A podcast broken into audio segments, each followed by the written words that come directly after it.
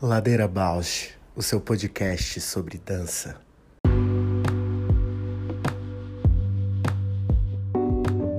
Olá, eu sou a Juliana Alves e este é o Ladeira Bausch, um encontro semanal para mover pensamentos de corpo, com temas que nem sempre vão para cena, sem glamour e sem mito.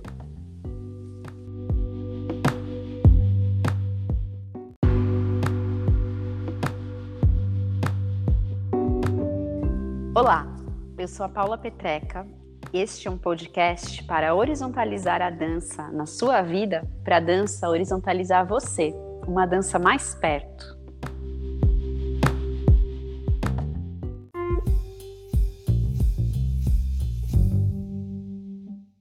Boa tarde. Boa tarde, Paula. Tudo, Tudo bem, bem, Ju? Tudo, e você? Saudade. Tudo bem. Sim. Tô apegada a ouvir tua voz já. Que delícia, é. Toda semana é um compromisso. E a gente, né, tu fala saudade, a gente tá se falando todo dia por mensagem, mas é, a voz... a voz é diferente. É, e esse encontro, assim, né, parece que é uma presença uhum. única. É, essa semana eu me senti um pouco, como fala, num mundo paralelo de tanta dipirona que eu fiquei tomando. Menina, tudo por causa da vacina. É, para mim pagou, deu bastante reação, né? Fiquei super feliz, falei, oba, anticorpo, né? Fazendo anticorpo aqui, mas nossa, foi babado.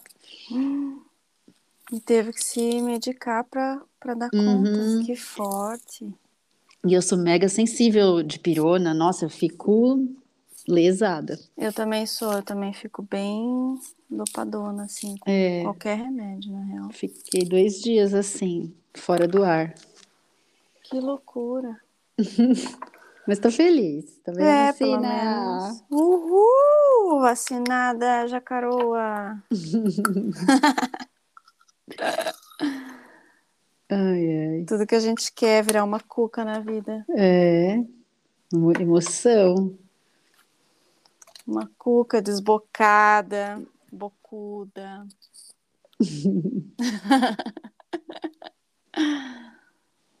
sem papas na língua. Sem papas na língua, sem filtro. Sem filtro, que mais? Sem medidas. Bota a boca no mundo. a bocanha que vier. O que estiver dando sopa. A bocanha é ótimo. É, porque a Cuca também, ela no personagem mesmo, ela tem uma. Hum, é. Tem aquele, aquela série. Puxa, como é que é o nome daquela série? Que tem a Cuca. Vou, vou pesquisar. Que é uma Não série é o brasileira. Sítio do Pica-Pau? Não, esse é o, é o, o do conto, né? Uhum. Mas aí tem uma série que é brasileira, que é que tem os o nossa, os atores maravilhosos, que tem o, o a Cuca, a Yara, né, que é a Uau. Nossa, vou te passar, vou ver agora aqui. E tem e a Cuca é uma atriz também maravilhosa e que ela se transforma assim, tipo, ela entra nos ambientes como borboleta e, e daí se transforma numa mulher maravilhosa assim e vive num submundo. E é a, é a, a dona das, das lendas assim, a dona não, né, mas aqui meio que comanda as, as lendas. Ai, que legal, não vi essa série. Vou procurar. Bem lindo. Nossa, eu fiquei semanas impactada com, com a série. O Curupira? Curupira? Uhum. E agora? Tem os pés que... para trás? Isso, esse mesmo. Ai, essas coisas me lembram muito meu avô. Meu avô, ele afirmava com todas as letras que tinha visto Saci, que tinha visto Curupira, a mula sem cabeça. Gente assim, convicto, contava as histórias dele no mato, mais jovem, assim. Uhum. E, acho que, e tinha um que ele falava também do corpo seco. Uau! É, porque daí o, o, corpo seco provavelmente é o corpo que nessa série eles falam. Aqui, ó, Cidade Invisível. Cidade Invisível, não vi mesmo. A Cidade Invisível. Quem quiser aí, veja, gente. Eu fiquei bem impactada. E, e o corpo seco, na, aí não sei até que ponto que é verdade, né? O, o, da mitologia, de toda a lenda e tal. Mas o corpo seco é o corpo que desmatou e que botou fogo na, na onde moravam, né? O, hum, todos eles. E aí o Curupira que conseguiu matar esse, esse, esse corpo. Só que daí esse corpo começa a entrar em outros corpos. Esse corpo seco Nossa. começa a entrar em outros corpos. Nossa, o teu, teu avô que falava isso? Falava, ele falava que quando ele era criança tinha um lugar no alto da montanha que ficava o corpo seco. E que eles nunca iam sozinhos até ali, sempre iam em dois ou em mais garotos. E eles iam com. Imagina, né? Meu avô era da época que todo mundo andava armado, né? Uhum. Na roça, assim. Aí diz que eles iam tudo armado, assim, se o cara fizesse alguma coisa, eles atiravam. Gente, mas então ele tinha uma super conexão mesmo, assim, né? Com a, com a super. lenda e com a, a, a, cultura. Super, super. E assim, um nível de. Para ele não era lenda, não. Para ele era real. Real, aham. Real mesmo. Ó, é com Marco Pigossi, Alessandra Negrini, Fábio Lago, Jéssica Cores, Jimmy London. Ai, brasileiríssimo. Brasileiríssimo. Mesmo. Ai, que legal, vou querer ver, vou lembrar muito do meu avô. É bem bonito, eu fiquei bem impactada, assim. Então e ele aí? super acreditava. Super. E aí é muito engraçado essa coisa do que, que era a vivência dele, o que, que era a história que ia contando, porque ele sempre contava essas histórias, e aí ele chegava no Pedro Malas Artes, mas, tipo, Pedro Malas Artes é uma lenda, né? Brasileira. Uhum. É um mito brasileiro, digamos assim. E aí ele falava que era o pai dele que contava a história do Pedro Malas Artes, mas era como se fosse alguém que existia, assim. Que loucura. Muito doido. Só depois, ficando mais velha, estudando, que aí eu fui vendo as coisas na escola, que eu fui vendo as histórias do meu avô como lenda. É, e é um, é um por, por, exemplo, é uma série que traz a lenda muito para atual, assim, né? Como uhum. se fossem as pessoas muito comuns, assim, mas que estão ali com essa com esse espírito lendário como função de proteção da floresta, proteção das pessoas, como papel, né, uhum. social, assim, e, e, dessas, das almas, e das, da qualidade da natureza, né, do vento, da água, da, da, da água salgada, da água doce, uhum. da terra, da árvore, da floresta, essas, esses espíritos, bem, eu, eu sou, nossa, fiquei bem impactada com e que legal, né, isso. E, e teu avô era da onde? De Minas, e a mãe dele era indígena, né? Acho que tem a ver ah. com isso também, né? Moçambo, de Minas Gerais. E como era o nome deles, Paula? O meu avô era Mário, uhum. a mãe dele era Maria. Tem sete, sete episódios só. Ah, vou assistir, vou lembrar do meu avô. Uhum. E como a gente, por exemplo, eu eu vi, né, a, a, o sítio do Pica-Pau Amarelo, via pouco, assim, eu acho que cheguei a ver mais a segunda versão, quem via mais era minha, minha irmã. Uhum. Li, né, também, mas como se, se eu não incentiva muito assim, passa bem desapercebido, né? Se não for uma, uma, um esforço mesmo de manter, de, de contar sempre a história, né? De, de manutenção desse imaginário, dessas. Vai Isso. entrando mais o, o Disney mesmo, as coisas, Total. na minha cultura, né? Através. Eu acho que eu sempre tive essa curiosidade por conta história do meu avô, dele ter isso tudo muito presente mas depois eu lembro de estar em faculdade, assim, de essa ideia de folclore brasileiro ser muito discutida, né, muito problematizada. Uma coisa que me deixou muito curiosa, eu nunca fui atrás disso, que ele falava que muito desse folclore brasileiro, né, talvez era uma visão dele, falava desse corpo. Ah, por exemplo, ele falava o saci é um mutilado, hum. o curupira é, é esse imaginário, né, que, como fala, animaliza o indígena, animaliza. Então ele falava que tinha muito desse processo colonial refletido nessa mitologia brasileira, né?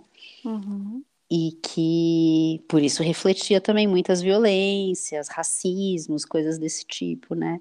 Mas nunca me aprofundei nisso, mas eu acho muito interessante. E tenho essa relação mega afetiva de crescer com o meu avô contando. Quando a gente ia, é, andava de cavalo, assim, aí ele falava que quando o cavalo tinha nó na, na crina, era porque passou o saci ali. Então a gente ficava uhum. desfazendo o nó da crina do cavalo, sabe?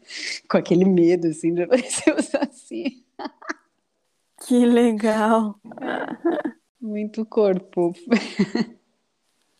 E que legal essa informação dentro da escola, né? Uma relação assim, né? Profunda sobre o folclore também. É, eu sei que tem uma discussão bem forte, inclusive na dança, né, de não usar esse termo folclore, porque muitas vezes o folclore dá essa impressão de que tem algo que vai ser preservado, né, sem muita transformação, e a gente tem que perceber o processo de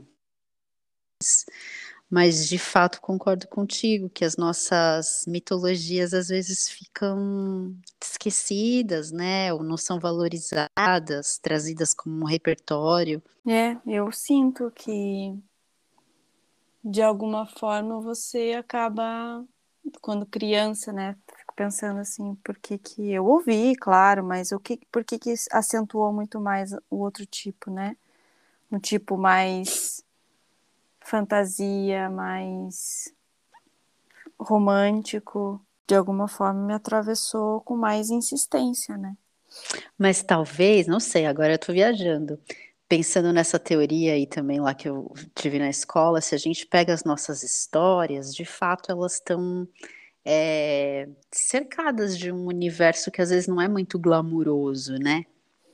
Uhum. E aí a gente vê essa Disney, essas histórias de princesa, vem o conto de fadas mesmo, né? O glamour, a transcendência.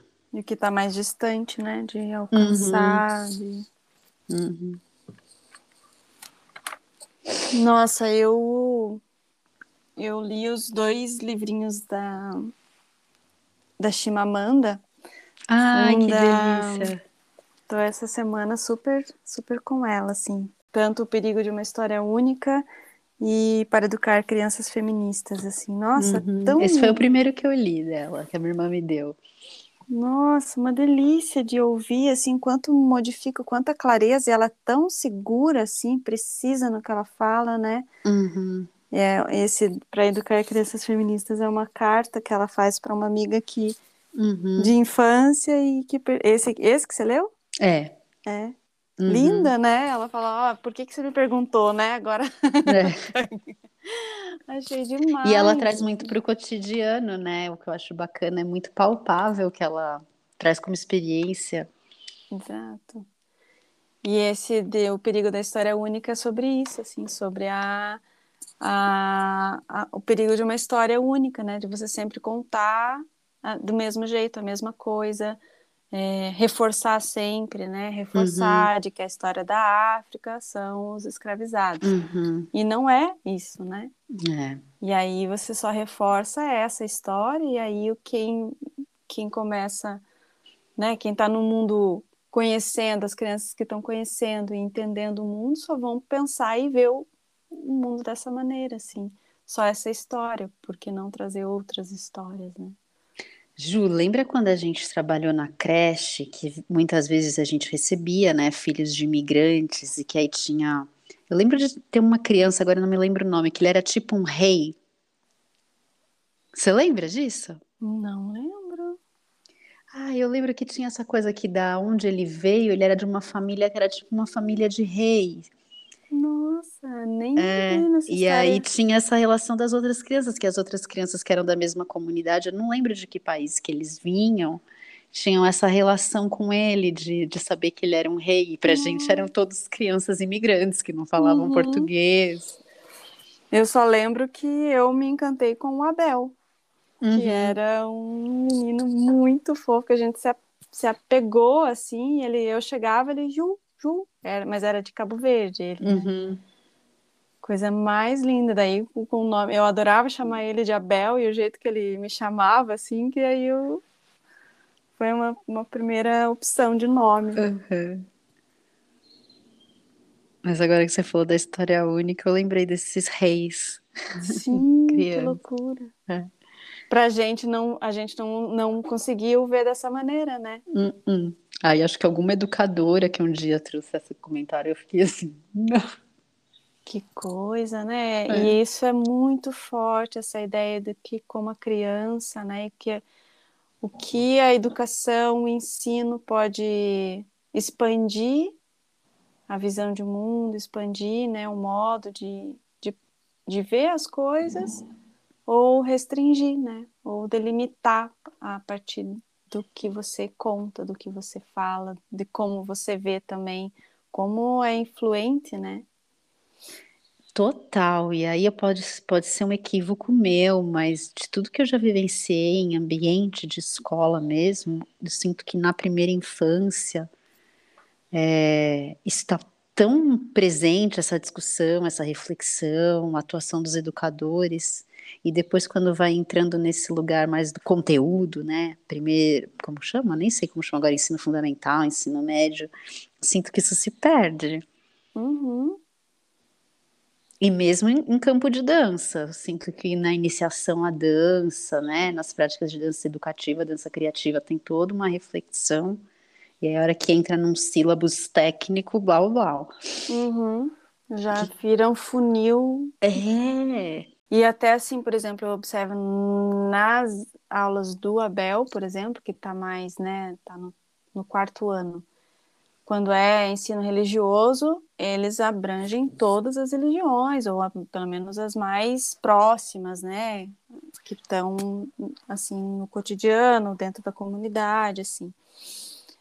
E quando vão falar de culturas, história, eles também dão uma, uma, uma proximidade, assim, vão tangenciando outras histórias também, assim, de outras culturas, né? mas acaba que reforça a partir de não, nós estamos estudando os outros, nós estamos mais os a partir outros. de um é a partir de uma perspectiva. Uhum. Não se desloca, né? Não tem aquele que a gente falou, né? Da não migra para falar, né? Uhum. Ou para ouvir. Estuda o outro, mas não não migra para para trocar, para o encontro com o outro. Nossa, isso está muito arraigado em muitos lugares e fica na gente, né? E aí é. arraiga na gente também. E aí falando de dança, né? Para mim, eu acho que a dança tem esse, por exemplo, a fala do Rafa, né? Com a uhum. finalização dele, assim, quando ele falou, né, que ele chegou na casa Hoffman do jeito que ele estava, onde, como ele estava, e a gente simplesmente, chega aí, vem aqui, olha só, o que, que você faz? Ah, então dança aí. E a gente recebeu, assim, quem estava lá recebeu, assim, né?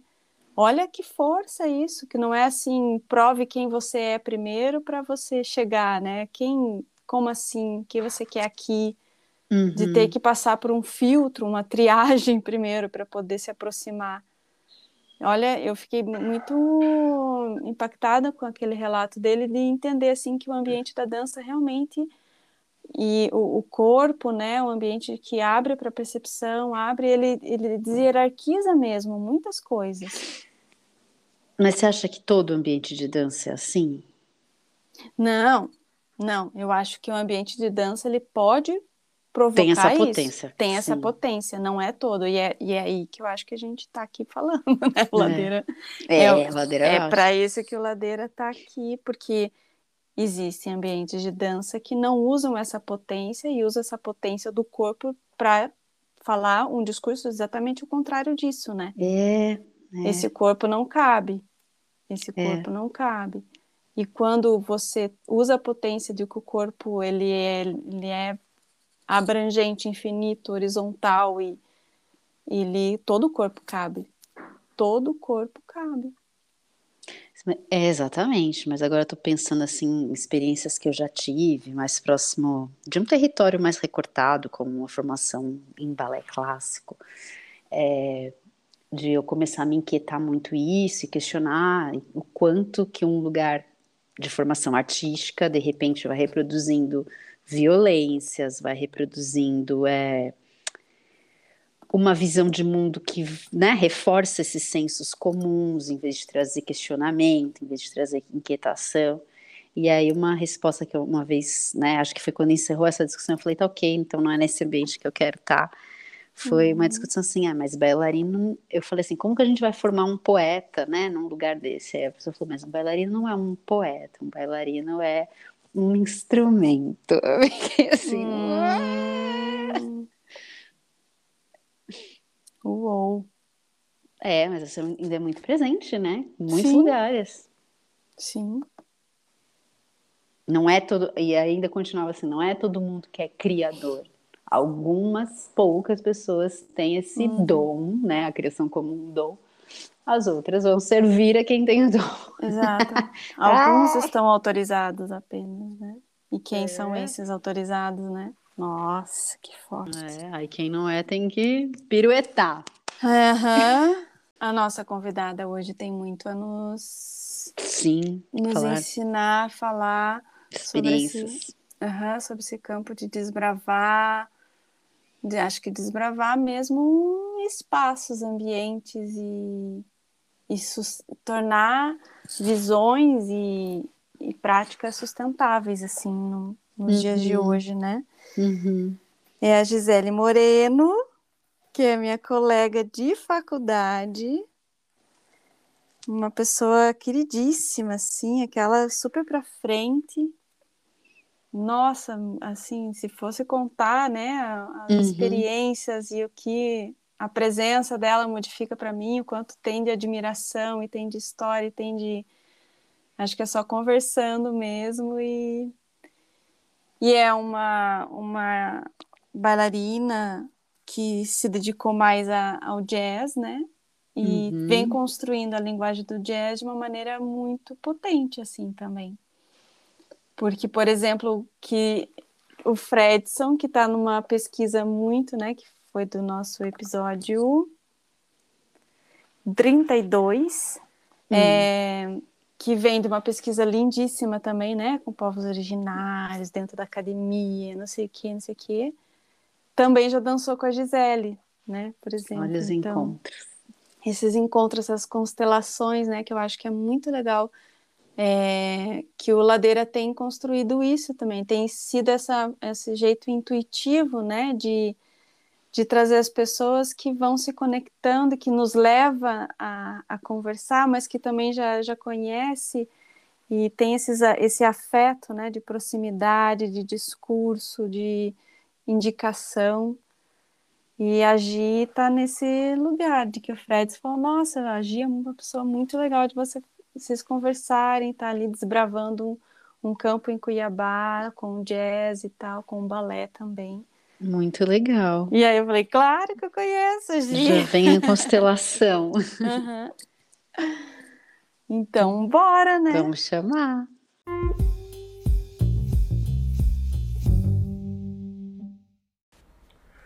Ladeira Bausch, o seu podcast sobre dança. Oi. Oi. Bem-vinda, Gisele. Obrigada. Estamos escutando bem? Sim. Sim. É, que bom. Bem-vinda, Gi, que delícia, que honra você aqui, que bom. Ah, obrigada pelo convite, agradeço muito. Um prazer ter você aqui, falar para a gente de outra região do Brasil, também trazer tua experiência. Estamos curiosas aqui para ouvir. Obrigada.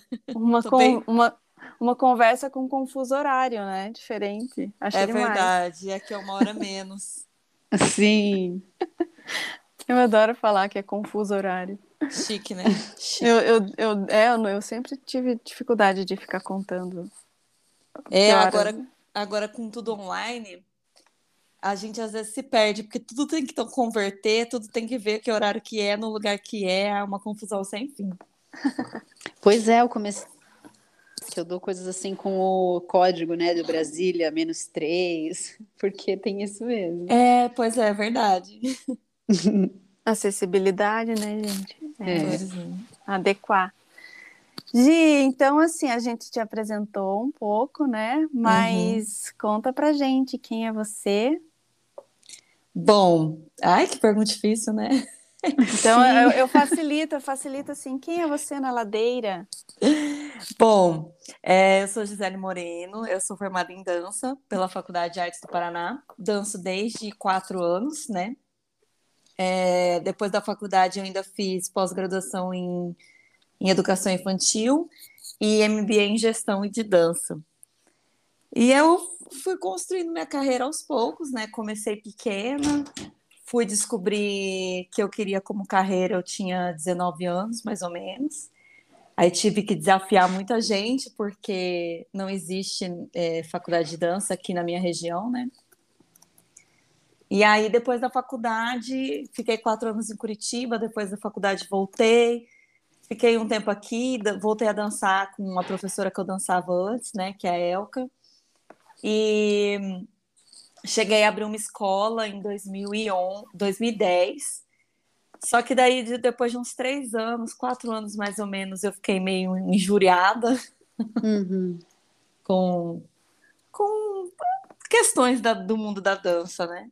Uhum. E aí eu fui convidada para ser sócia de uma escola de dança em São José dos Pinhais. Voltei para Curitiba. Uhum. Aí, fiquei, aí eu tava com um neném pequeno, né? Tava com o meu mais velho, tinha quatro meses. Aí fiquei dois anos, né? É, é, gerindo, fazendo mais a parte administrativa da escola. Na verdade, eu achava que eu ia conseguir ser dona de casa e administradora só, mas eu não conseguia. Eu sentia muita falta da sala de aula. É, eu tinha um grupo de dança aqui, eu sentia muita falta de produzir, né? De estudar, porque eu gosto de estudar bastante. E aí eu engravidei e surtei que eu não aguentava mais ficar longe da minha família. Uhum. e voltei para Cuiabá. Aí voltei grávida, né? Eu voltei grávida do meu segundo filho. É... A melhor coisa que eu fiz foi voltar, porque eu tive uma, uma receptividade muito boa aqui inicialmente, né? Eu comecei a trabalhar com, com um amigo aqui. E aí, depois de uns quatro anos, mais ou menos, eu resolvi sair para abrir de novo minha escola, bem na contramão do mundo, que eu abri em fevereiro desse ano, então, assim, em plena pandemia. Uau! Muito aí, corajosa, né? É, na verdade, assim, eu sou muito focada, então, quando eu coloco uma coisa na minha cabeça, eu vou em frente. Assim, eu tinha muito medo mas eu comecei a repensar várias questões, justamente porque eu estudo muito, né? Eu trabalho com balé, mas, mas meu forte é o jazz, especialmente aqui no estado, né? É, as pessoas me conhecem mais pelo jazz.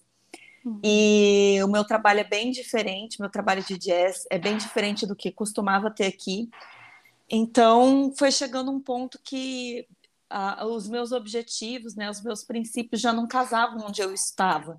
E eu acredito muito que, como gestor, a gente tem que é, seguir o que a gente acha. Então, não adianta eu, como funcionário, chegar para o gestor e falar, eu acho que assim não dá certo, né? Ele uhum. que tem que uhum. fazer do jeito que ele acha certo. Uhum. E daí, quando eu percebi isso, eu comecei a repensar e, e, os bailarinos do meu grupo, né, da minha companhia, me incentivaram, é, meu marido e tal, me deram bastante apoio. E converso com algumas pessoas, né, do, do mundo da dança, do cenário nacional, assim. E eles também me incentivaram pela minha surpresa, e daí eu me enfiei de cabeça.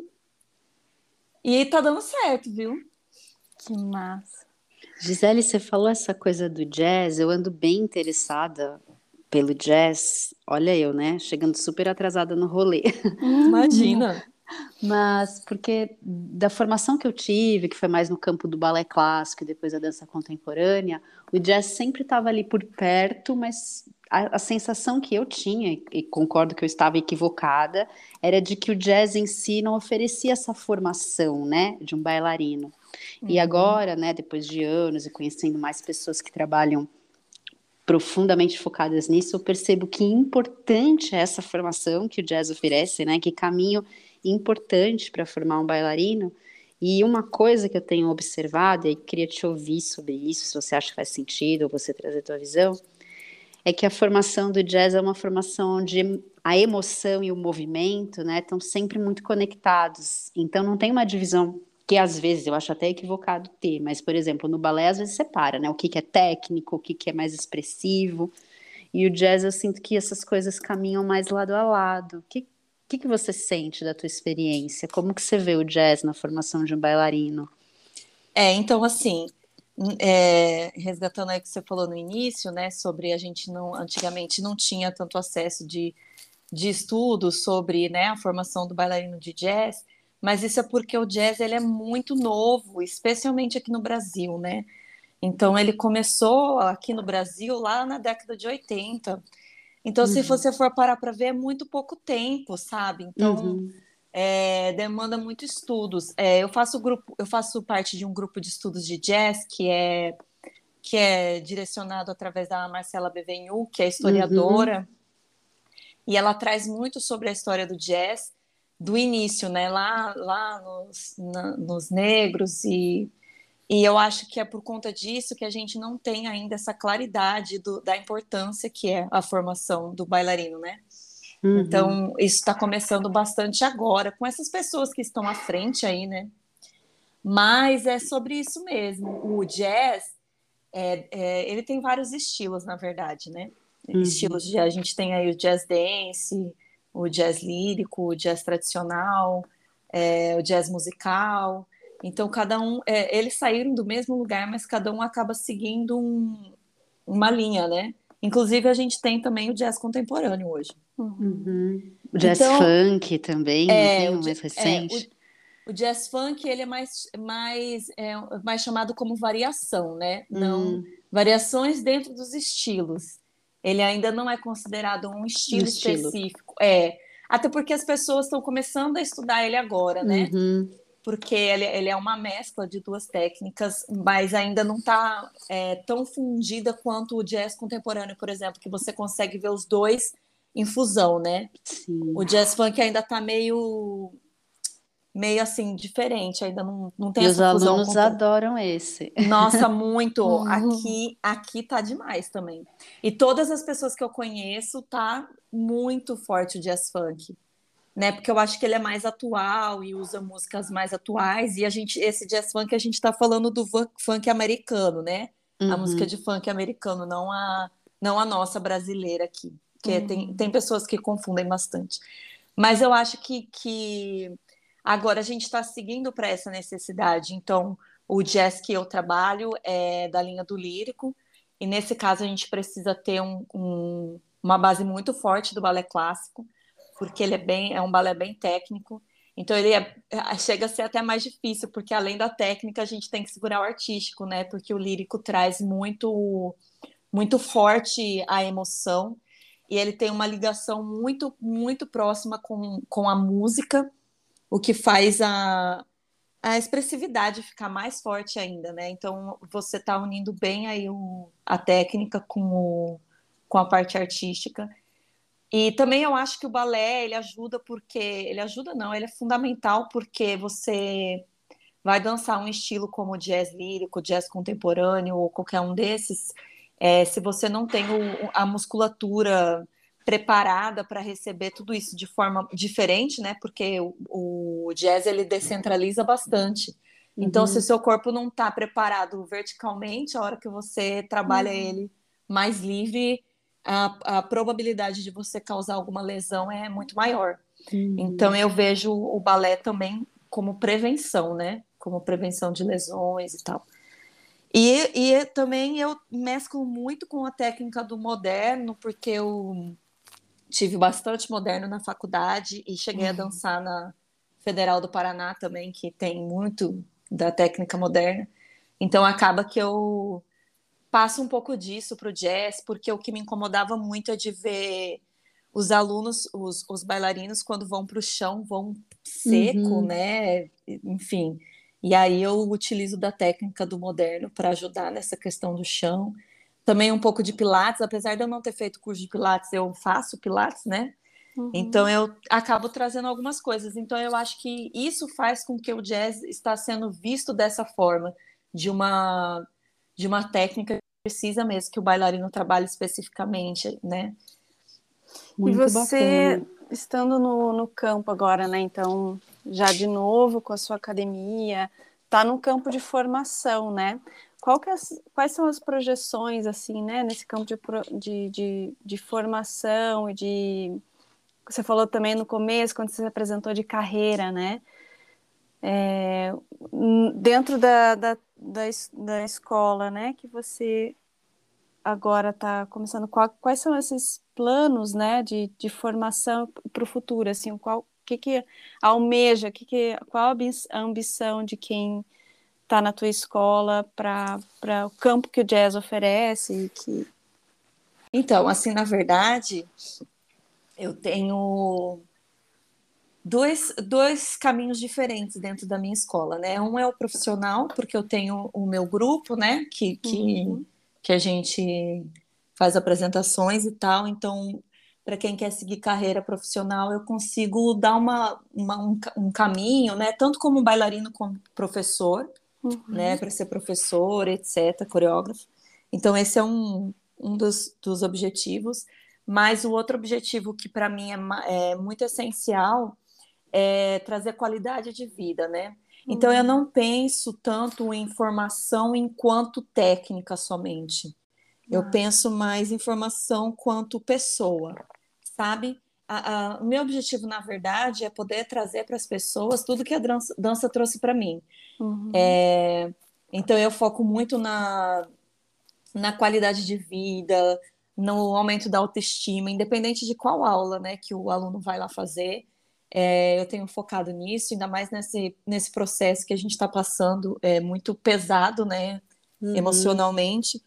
É, e o mais engraçado é que 90% dos meus alunos são adolescentes e adultos, as crianças ainda não não estão chegando, então você vê que é realmente a necessidade que as pessoas estão buscando algo que façam elas se sentir bem, e eu acho que não tem nada melhor do que a dança para isso, do fundo do meu uhum. coração. Eu acho que não é só não só uma questão física, é também, né? Porque quando a gente cuida do nosso físico, a gente acaba cuidando da nossa saúde.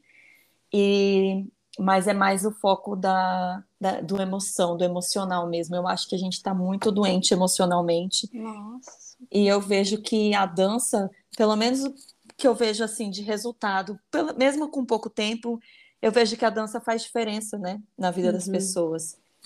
Total, então... vai, vai, de encontro muito com o que a gente estava falando, assim, na, da potência que, a, que o espaço, que o ambiente, que o trabalho de corpo e a dança tem para a sociedade, assim, né? De uma Isso. potência de humana mesmo, assim, de encontro de corpos, né? Não de, de, de técnicas, de categorias, de pensamento, mas Isso. sim de, de almas, de, uma, de humanos, uhum. né? É, e assim, eu acho que a cobrança ali na escola, ela é diferente, né? Porque é uma, a pessoa, ela vai lá para aprender, mas Existem, é, ali, aliás, dentro da mesma sala existem aqueles alunos que querem seguir carreira e aqueles alunos que estão ali para se divertir. Então você tem que ter uma, uhum. tem que ter um estudo bem, na verdade, assim, uma sensibilidade muito grande para você saber como cobrar diferente, porque há muito tempo, por muito tempo eu pensei que a gente tivesse, que a justiça seria a gente tratar todos iguais mas depois de um tempo e também com os estudos que eu tenho, principalmente sobre gestão e comportamento humano, eu percebi que não tem como a gente tratar todo mundo igual se as pessoas são diferentes, né? Então, uhum.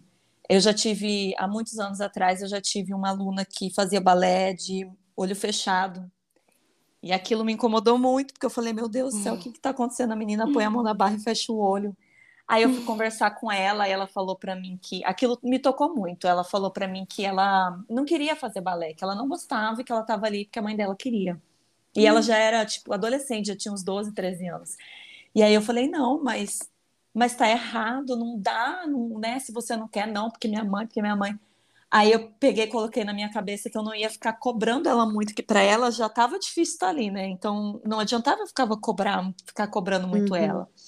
E aos poucos eu fui conversando com ela e com a mãe dela, falei sobre o jazz e, e como que o jazz era, que também trabalhava, né, uma técnica e tal.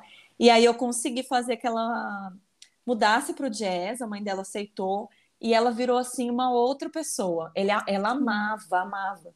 Então eu acho assim que é, eu me sinto nesse papel, sabe?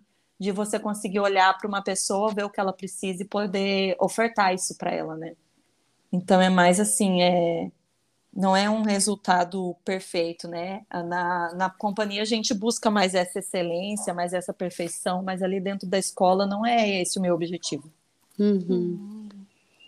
É, porque daí na, na companhia é onde já tem ali toda uma formação já é, de escolha mesmo, né? A pessoa Exato. que tá na companhia já tem uma, uma outra convicção de estar tá ali, né? Já tem um outro entendimento do, papel que está cumprindo ali. Muito legal, exato, gente, ouvir. Ah, que bom. E hum. assim, eu fiz um. Eu, é, eu participei do da Odir Blanc, né? Que a Ju estava falando das Acho que foi a Ju que falou das diferenças, né? Uhum. Dos corpos.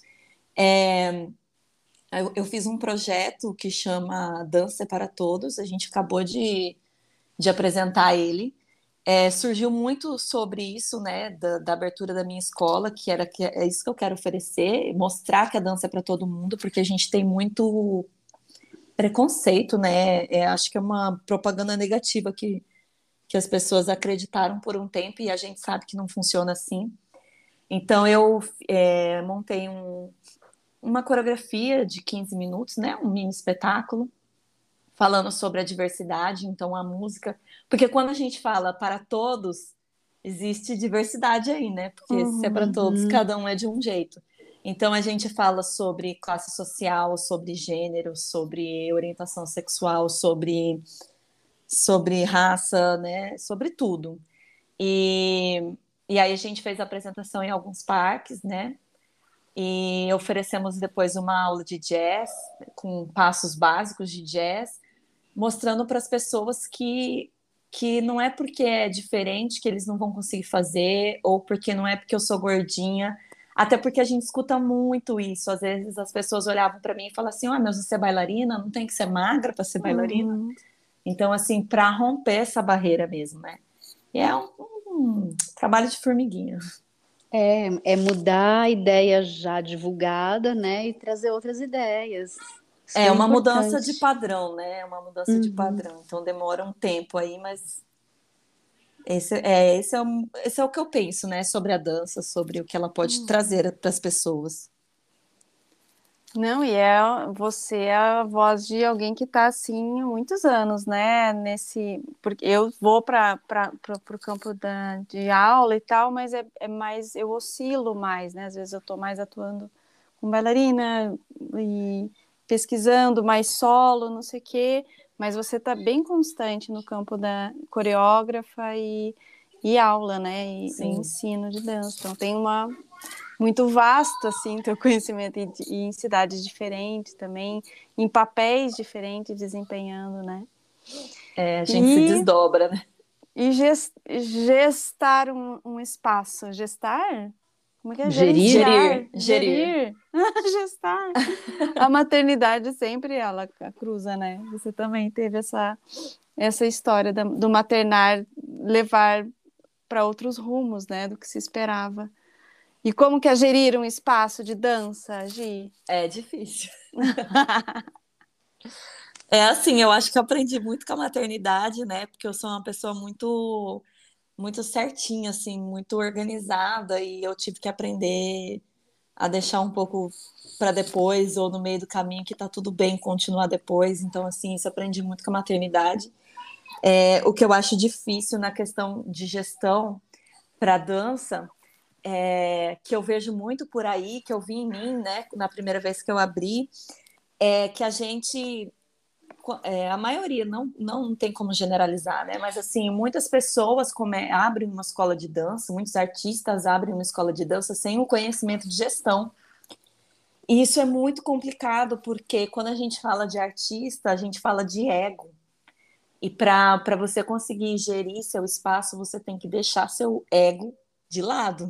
Uhum. E, e, assim, a gente vê muitos equívocos né, em relação à gestão de escolas de dança por conta disso. É... Já encontrei pessoas que têm medo de ensinar os professores, com medo dos professores é, tomar seu lugar, e eu não acredito nisso. Uhum. Eu acredito que cada pessoa é uma pessoa é, eu posso fazer, a Ju pode dar a mesma aula que eu, da mesma modalidade, mas ela é ela, eu sou eu. Tem, tem alunos que vão simpatizar com ela e tem alunos que vão simpatizar Sim. comigo. E tá tudo e, bem, né? E tá tudo bem. Então, assim, primeiro eu tive que é, me entender como me entender como gestora, né? Separar um pouco o artista do gestor para para a gente querer que os, os nossos professores e os nossos alunos eles sejam melhor igual ou melhores que a gente, né? E que isso todo mundo vai ganhar. Então, é, não é fácil porque eu ainda estou em sala de aula, né? Porque aqui as pessoas procuram muito por fazer aula comigo. Uhum. Então, eu, e, e, como início, eu tenho que dar muitas aulas para poder conseguir segurar até que eu consiga ter mais alunos, né? Então, eu ainda estou em sala de aula e aí eu tenho que conciliar com a parte administrativa acaba que a minha secretária que faz é, a maioria das coisas. E eu vou, a gente vai estudando, vai tentando. Por enquanto, assim, eu vejo muita diferença da outra vez que eu tinha escola. Né? Na verdade, a terceira escola que eu tenho, né? Uhum. em lugares diferentes. Bem né? experiente. É. Aí eu digo, eu digo assim, que é, é, os outros não faliram, eu que desisti. Agora esse aqui eu não vou desistir, não. É. Porque é, é difícil, mas eu me sinto muito realizada, eu me sinto preparada, sabe? Eu me sinto, uhum. me, me sinto mais pronta. Eu tenho uma equipe que é muito importante, que são pessoas que buscam estudar, que buscam correr atrás, que têm o mesmo pensamento que eu, né, o mesmo objetivo que eu. A gente a gente quer disseminar mesmo a dança, seja qual ela seja a modalidade, enfim. E, e a gente tudo estando sempre alinhadinho, né, sabendo quais são os objetivos, deixando tudo sempre muito claro. Eu procuro deixar tudo muito claro para eles, o meu pensamento, né, a minha visão, valores e tal. E está sendo um pouco mais fácil. O difícil é a pandemia, mas assim eu falo que eu não tenho do que reclamar porque eu abri tem cinco meses, eu acho, comecei em fevereiro e a escola já se paga. Que massa. É, então, assim, eu vejo que, se Deus quiser, agora, agosto, setembro, né, a pandemia vai dar uma melhorada, a gente sempre acredita nisso. Uhum. E aí as coisas vão melhorar. Então, mas assim, é, eu a gente, eu acho que a gente tem que ser muito humilde sempre e não achar que a gente sabe tudo, porque quando a gente sabe tudo a gente não estuda, né? E aí a gente uhum. não vai para frente. Então eu tento ser sempre buscar as pessoas que para mim são referências, que têm uma verdade parecida com a minha, para eu poder sempre aprender e seguir em frente. Nossa, Gi, você falou da. Eu fiquei muito. Você falou assim no, no começo, né? Com 19 anos eu, eu descobri o que eu queria da, da minha carreira, né? Uhum. E eu fiquei assim, nossa, o que que era, será, aos 19 anos? Porque a gente se conheceu, né? Em Exato. 2003. Exato. E eu nem tinha a mínima noção do que, que era carreira, eu acho. Eu não pensava o que, que o que era ter uma carreira de dança, assim. E aí me, me faz pensar nessa pergunta, assim, porque te ouvindo, não parece que mudou muito o que você pensava como carreira. E aí eu te pergunto, o que que, que, que você né, almejava, tinha de ambição como carreira aos 19 anos e como hoje você vê se você a tua carreira, né? E o que mudou, o que não mudou, porque eu acho que tá assim. Te ouvindo, Na verdade. É, te ouvindo tem esse mesmo foco, essa mesma, né, objet, muito objetivo, assim, no que você busca, né? É, eu sou meio, meio cabeça dura, não sei se cabeça. eu coloco uma coisa na cabeça e só Deus para tirar, né? Mas assim, chegou a mudar, Ju, mas chegou a mudar bem no início e logo em seguida eu já me adaptei. Eu ao mesmo tempo que eu sou bem, assim, como é que fala? Bem certinha, eu sou fácil de me adaptar, entendeu? Eu coloco uma coisa na minha cabeça e falo, ó, oh, então agora não é assim, é assado e vou em frente. Então, na verdade, assim, quando eu decidi fazer faculdade de dança, eu fazia direito, né? Uhum. E, e eu gostava da faculdade, mas eu do direito, né? Eu sempre tive afinidade, gostava, assim, mas teve um, um, certo espetáculo, uma certa apresentação que a gente fez e que de repente me deu um clique e falei, pensei, é isso que eu quero da minha vida, né? E aí eu demorei um tempo, um, um tempo, né? Demorei um, dois meses para organizar minha cabeça, fui conversar com os meus pais. Não foi muito fácil, porque ninguém quer que a sua filha pare de fazer direito para fazer dança, né? Uhum. Então, foi um pouco difícil, mas eu queria ser bailarina. É, é, na verdade, esse, esse era meu foco. Eu queria ser bailarina e quando eu falei isso para meus pais, eles exigiram um diploma. E quando eles exigiram um diploma, eu falei para eles, então é no máximo educação física e dança, porque outra coisa eu não vou fazer.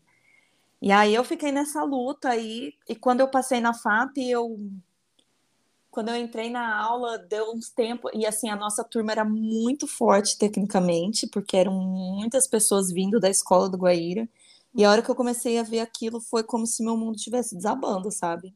Eu nunca tive um porte físico para bailarina clássica, e eu me vi perdida, eu olhava aquilo e falava, meu Deus do céu, não, não, não vou ser bailarina, não vai dar certo, não, não consigo, não, não sei o que, que eu vou fazer da minha vida.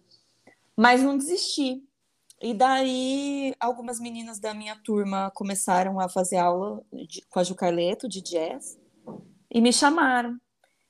Quando, que foi assim, eu já tinha feito algumas aulas de jazz aqui, mas nada muito muito técnico, muito assim, muito forte, sabe? Algumas aulinhas assim. E quando eu comecei a dançar com a Ju, eu comecei a, a e eu era muito clássica, obviamente, né? Uhum. Eu comecei a ver ali é, uma oportunidade de eu utilizar todo o balé clássico que tinha no meu corpo para fazer uma coisa que seria mais possível, né? Hum. Então foi ali que minha cabeça mudou. Então eu eu era bailarina dela e fui bailarina lá da Tessera também e e aos poucos eu fui uh, eu ajudava muito a Ju na questão de de direção lá da, da companhia dela. Então, sem querer, eu já fui aprendendo, sabe? Uhum. Sem, sem muito intuito, já fui aprendendo. E daí eu já fui meio que mudando a minha cabeça do que era possível, porque a gente está muito longe, agora nem tanto com internet, essas coisas, mas antigamente era muito difícil a gente saber o que, que acontecia no, no centro da dança, né? Que é mais aí é, São Paulo, Rio de Janeiro. Então a gente vivia assim meio que uma ilusão.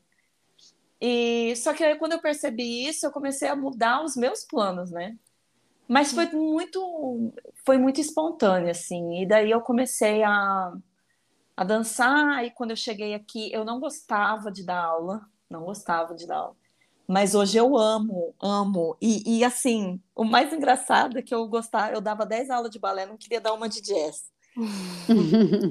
Aí aos poucos eu fui pegando amor mesmo, pegando paixão no que eu fazia e eu assim, eu via que de alguma forma eu era meio que essa ponte, né, do do Mato Grosso com esses outros lugares e daí eu comecei a fazer muito curso, curso, curso, curso, porque eu acho que, que o meu estado ele ele tem profissionais excelentes, só que eu talvez tenha um pouco medo, medo, receio de se mostrar. E eu, pelo contrário, eu quero levar para o Brasil que o nosso estado é bom no que faz também, que, que aqui tem uhum. dança de qualidade. E isso começou a me instigar. A primeira academia que eu abri foi porque meu pai me obrigou, né? Ele queria, porque queria, porque queria. Eu falei, ah, tá, vai logo, né? Uhum. Então, assim, não foi uma coisa que eu tinha vontade. Uhum. Agora, esse ano, né, ano passado, por conta da pandemia, algumas reflexões, enfim, eu comecei a ter vontade de ter de novo.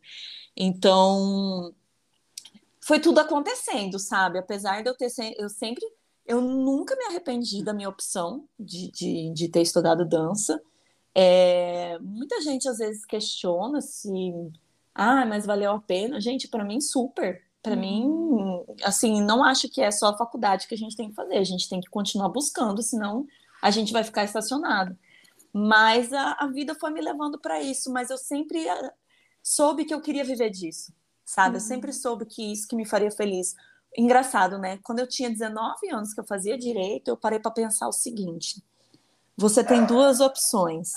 Ou você vai ganhar super bem para ficar sentada no escritório, ou você vai ganhar o suficiente para ser feliz fazendo o que você ama. E aí, o que, que você vai escolher?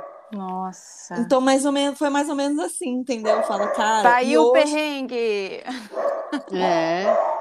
E aí eu, hoje eu olho e falo, cara, eu tive que escolher mesmo e eu não me vejo, eu não me vejo sentada no escritório. Ah, eu não dou conta, entendeu? Assim, eu não. Não é, geral, realmente não era a minha opção, entendeu?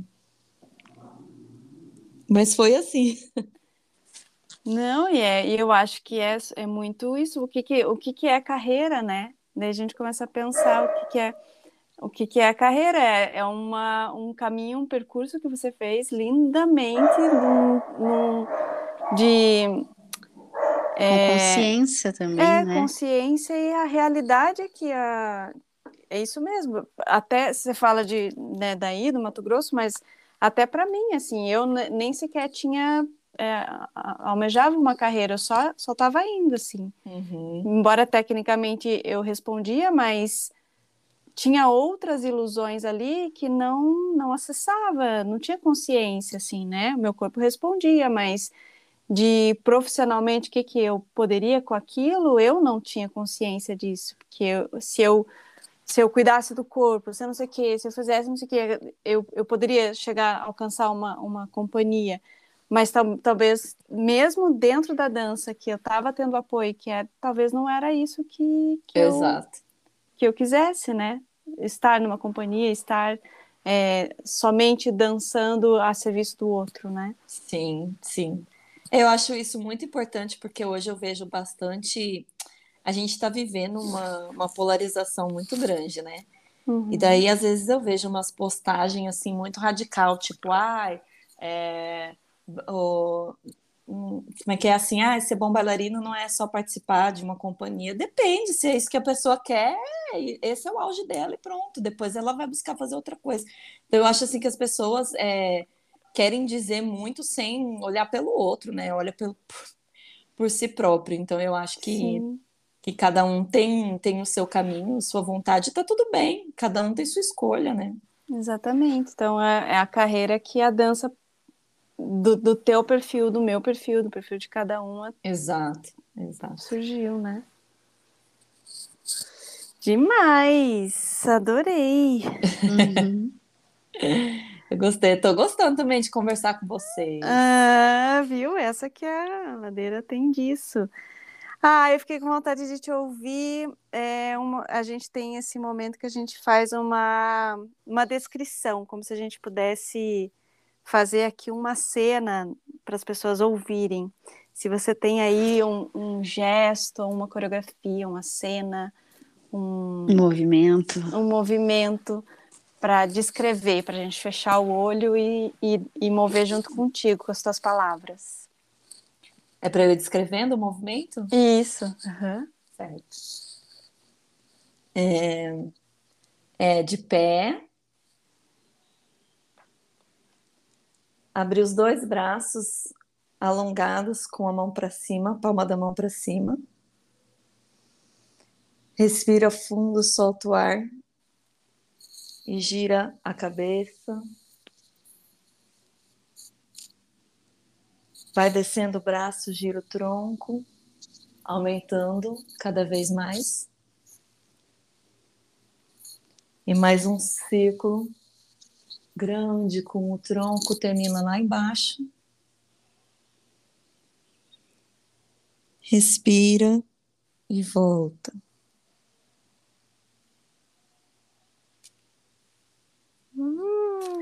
Que delícia! Adorei. Foi super Esse respirado. É uma é um movimento que a gente utiliza muito no jazz, que me, me dá uma sensação muito grande de liberdade. Para mim são várias várias órbitas assim, né? Órbita da cabeça, órbita do tronco, maior do quadril e ó. Que lindo. Adorei. Delícia mesmo. Bom dia. Obrigada. Nossa, agradeço muito. Que bom conversar contigo de novo nesse, nesse formato. E essa pandemia tá difícil da gente se ver, né, Ju? É, vários encontros da turma já cancelados. Pois é. Daqui a pouco vai estar os filhos adolescentes já. É. Ai, Gi, tudo de bom aí, a gente vai se falando. Agradeço muito. Se você quiser, quiser deixar os seus contatos, contatos seus é. arrobas. Ah, sim. Primeiro eu quero agradecer vocês pela oportunidade. Gostei muito de conversar, né, sobre sobre a dança, sobre o que ela pode trazer para gente.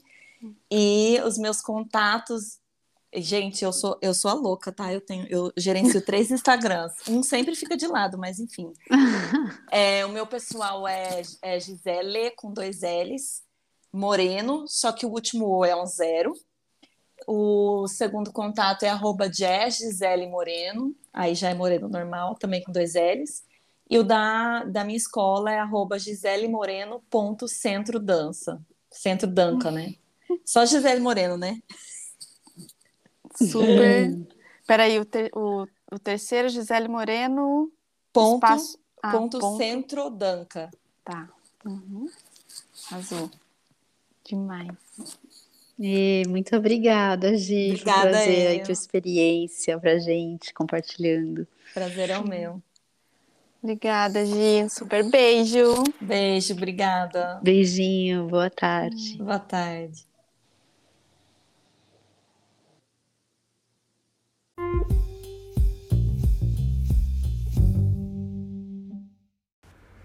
Ladeira Bausch, o seu podcast sobre dança.